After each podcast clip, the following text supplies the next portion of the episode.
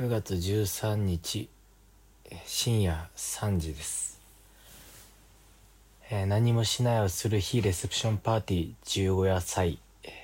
無事終了いたしました。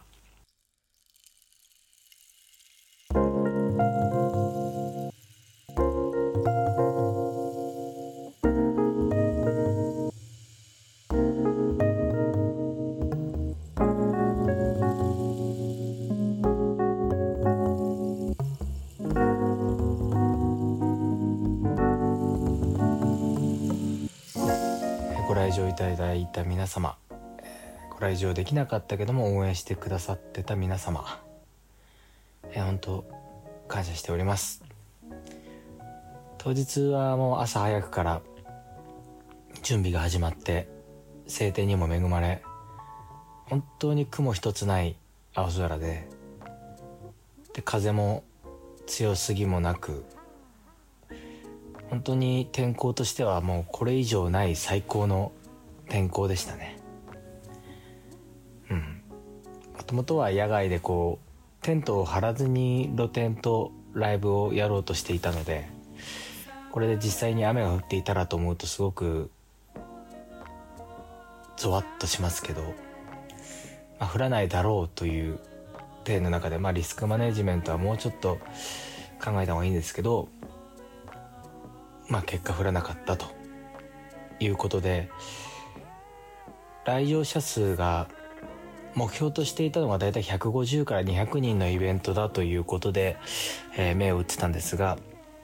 実際に、えーカウントで来た人数っていうのが、えー143名でまあスタッフ関係者っていうのが32名ほどいまして、まあ、その場には実際に180名ぐらいの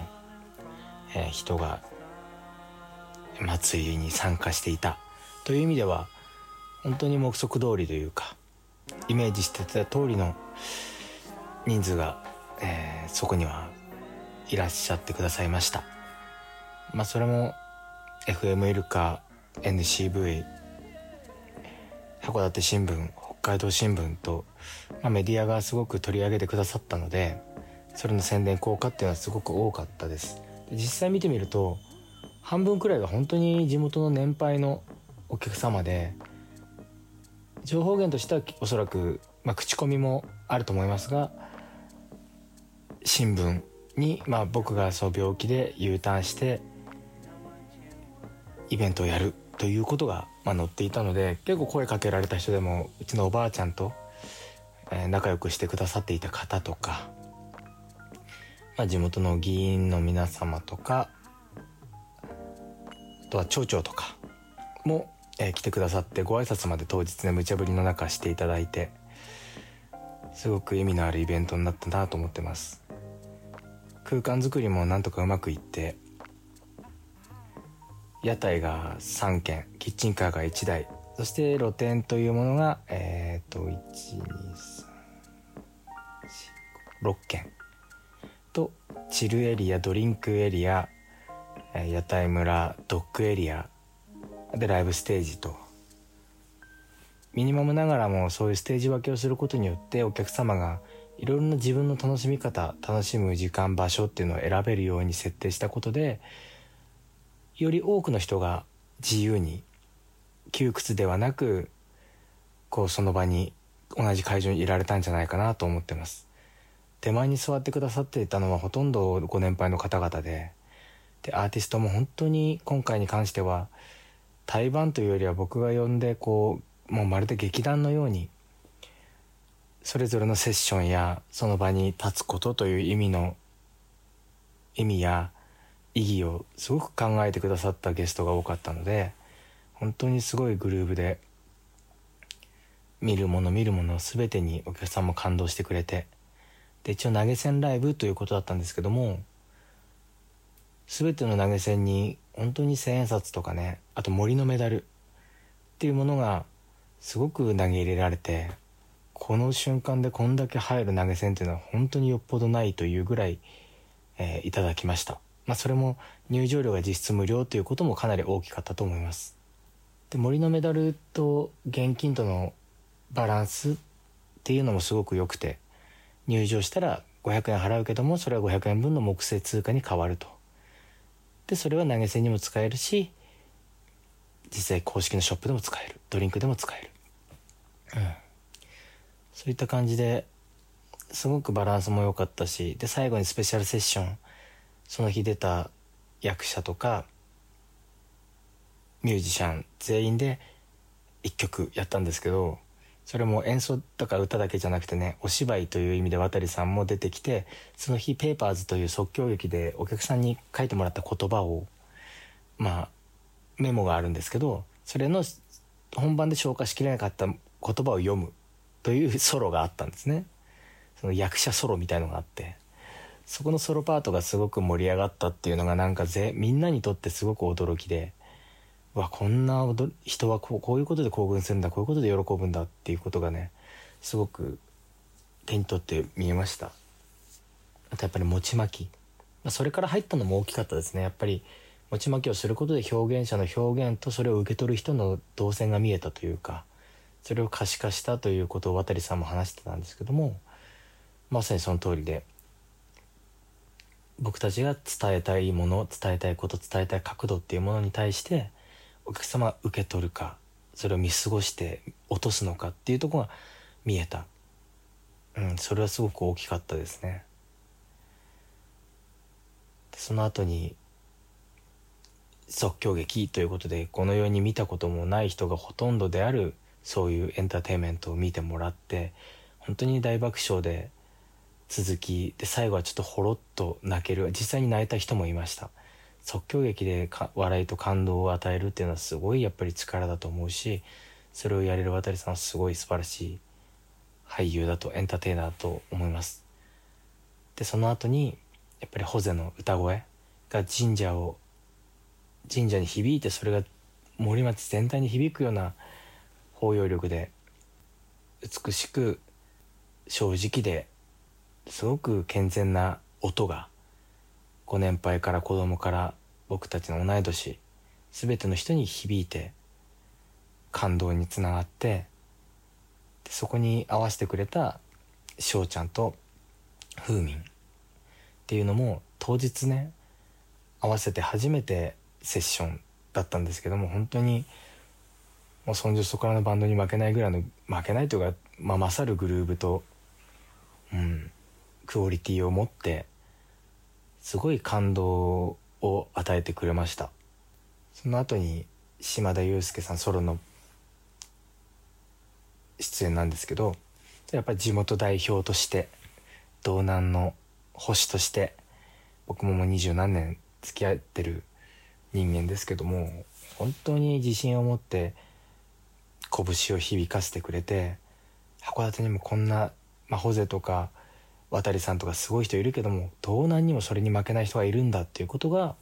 すごく今回地元の人の勇気にもなったと思うしゆうさん自体も本当に楽しんでくれて本当に感動してくれてゆうさんの夢でもある神社でやるということも叶ってそれはもうこっちも嬉しかったしゆうさん自体も嬉しかったと思うしすごく報われた時間でしたね。この二十何年の信頼関係の中でやってきたもので地元代表として全力以上を出してくださったということは本当に嬉しかったです。で最後にキャナリー、野下美穂ですけども、まあ、ご夫婦で、まあ、ギタリストとボーカルでやってるんですけど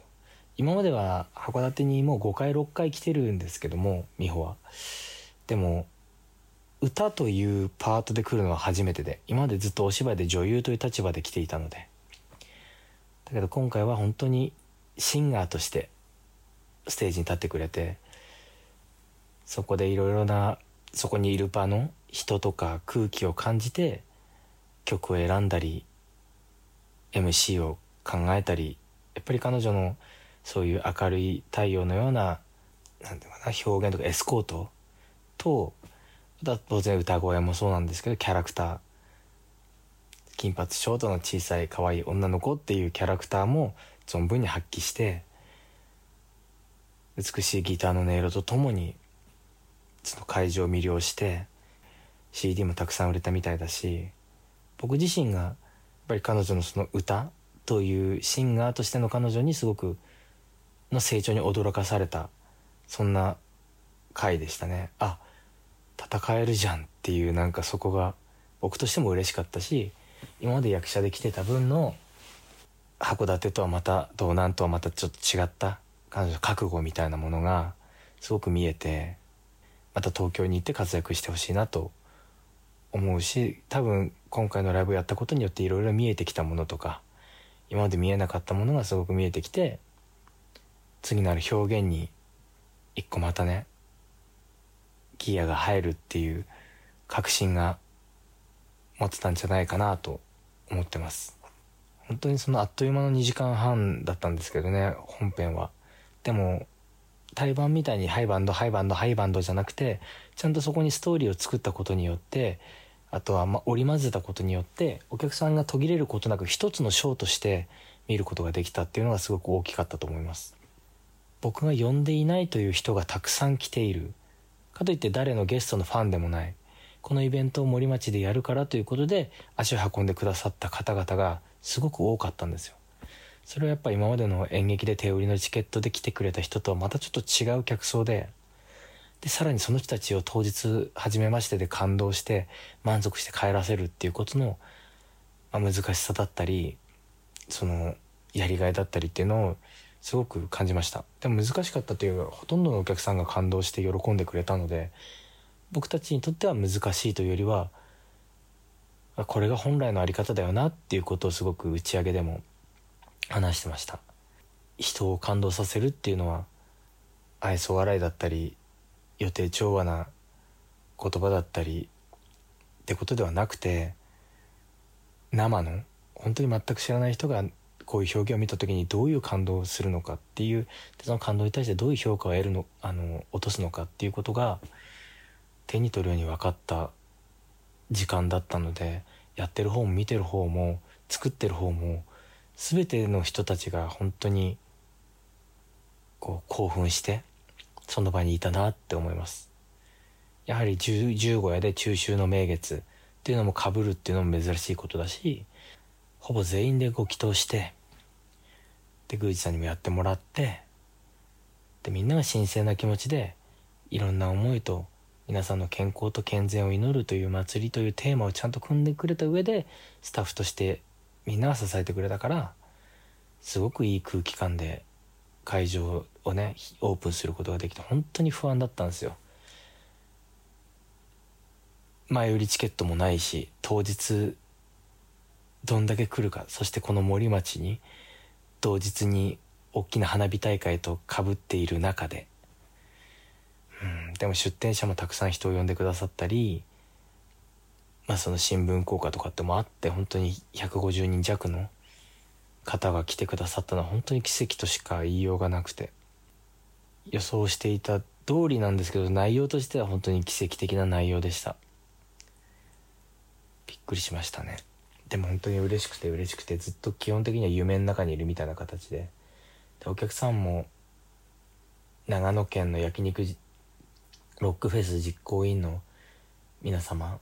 来てくださってましたしあとはスタッフだって奄美大島から友達が来てくれてわざわざ手伝って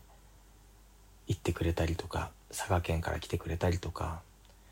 新眼の補助だって愛知県から来てくれたり本当に全国から森町にいろんな力が集まった瞬間だったんですよね。でもその分やっぱ自分のハードルを上げているので次どうなるのか次どう作っていくのかっていうのがやっぱり試されるし人に飽きられないようにどうやって更新していくのかっていうのはもうすでに課題になっていてあと予算面もそうですし、うん、今回でも想像以上の協賛金との数と金額っていうのが得られたのであと物資協賛お持ちをくださった田村津ベーカリーさんとかあと駄菓子をね袋詰めにして子供に配ってって言ってくれたワニ商店さんとかあとは森のメダルを発行してくれた春樹さんっていう、まあ、木材屋さんなんですけど僕の同級生の、えー、木材屋さんがあってそれを僕がデザインしたものをさらにそれを加工してそのメダルにしてくれた山健ちゃんっていうあ役場の人間がいてでこれからの何かやっぱり後ろ盾にもなってくれるだろうしそれをやったことによって可能性が広がったっていうかイメージが広がったみんなの。あこんなこともできんだ。じゃあこういうことをやってみようとか。ここでこんな空間が作れるんだっていうことが発見につながったりとかっていうことが本来の目的なので。それが今回ほぼほぼ思った通りにできて思った通りにみんなが楽しんでくれて期待以上の表現の積み重ねがあって評価があってすごく心地のいい空間だったなと思います。僕たちも本当に超絶幸せでした。うん。本当に1年に1回は必ずやるしその間にも僕はいろいろ仕掛けていこうと思うし表現している人ということを与え続けて認知してもらってそこにやっぱり応援してもらえるような体制を作っていかないと動画に戻ってきた意味がないのでちゃんとアウトプットをしっかり丁寧に重ねていかないといけないなとは思ってます。ひけらかしじゃなくてアイディアを共有する伝えるという意味での表現の放出をどんどんどんどんしていかないと僕がこっちに来た意味は全くないのでこれから本当にドキドキと楽しみでちょっとドキドキが勝ってるんですけどでもドキドキしてないとその先のワクワクもないので思う存分ドキドキしたいなと思ってます。リスクを背負ってそれを人に与えた時にそれ以上に人が喜んでくれたらそれが本望だしそのリスクが解消されてリスクじゃなくなってメリットになっていくっていうその積み重ねですからすごく楽しみです。体の方も調子自体はだいぶ良くなってちゃんとイベントの前に輸血もして万全な状態で挑めたので当日は本当にあ立ちくらみするとか倒れるとかっていうことはほとんどなくまあ、帰りさすがに眠かったですけどね。前日運動会の前日みたいな感じであんまり寝れなくてじゃあ2時間2時間弱しか寝てなくて。でそこから運転の往復もありますし。それでかなり眠くて、まあ、その先に打ち上げがあったんですけどもちょっと早々にダウンしてしまったりとか、まあ、すげえ事件もありましたしね。僕がパソコン、全データ入ったパソコンを神社に置き忘れるという。本当になくしたと思ってマジで青ざめて、乾杯する前に気づいて乾杯なんかまともにできなくて。で、実行委員の地元のメンバーが本当に疲れてる中見に行ってくれたら、あったよっていうことで正式な乾杯をその後したんですけども、いや本当に焦りましたね。必死で必死で何も見えなくなって自分のそのカバンの置き場すら分かんなくなっちゃっててメインのパソコンとそれに入ってる全データまあ他の仕事が10個20個ありますからねまあ見つかってよかったですけど、まあ、今後本当に気引き締めていかないとなっていうのをまあそれも今はもう笑い話ですけど気をつけます、まあ、とにかく今回構想としては5ヶ月ぐらいあったんですけどもほとんどオンラインでミーティングしてで当日ドンであれだけの空間が作れたのは間違いなくスタッフと出演者と来てくれたお客様のおかげです。その感謝を絶対に忘れずにこれからもお客様のため出演者のため出店者のためそれを貫いて健康で健全で安全で安心な健康祈願のねイベントをやっていくことで他の仕事がうまくいけばいいと思っているのですごく大事なイベントにな、なりました。で、これからもそれをしていきますので、何もしないをする日、レセプションパーティーは大成功でした。ここから広がって皆さんと一緒に作っていきたいと思っております。客を集めてくれるアーティストだけを集めたようなイベントではなく、愛情深い意識を集めた、それで成立した空間の演出を考えていきたいなと思っております関わってくれた皆様本当にありがとうございますこれからもよろしくお願いしますということでかなり久々のラジオになりましたがうん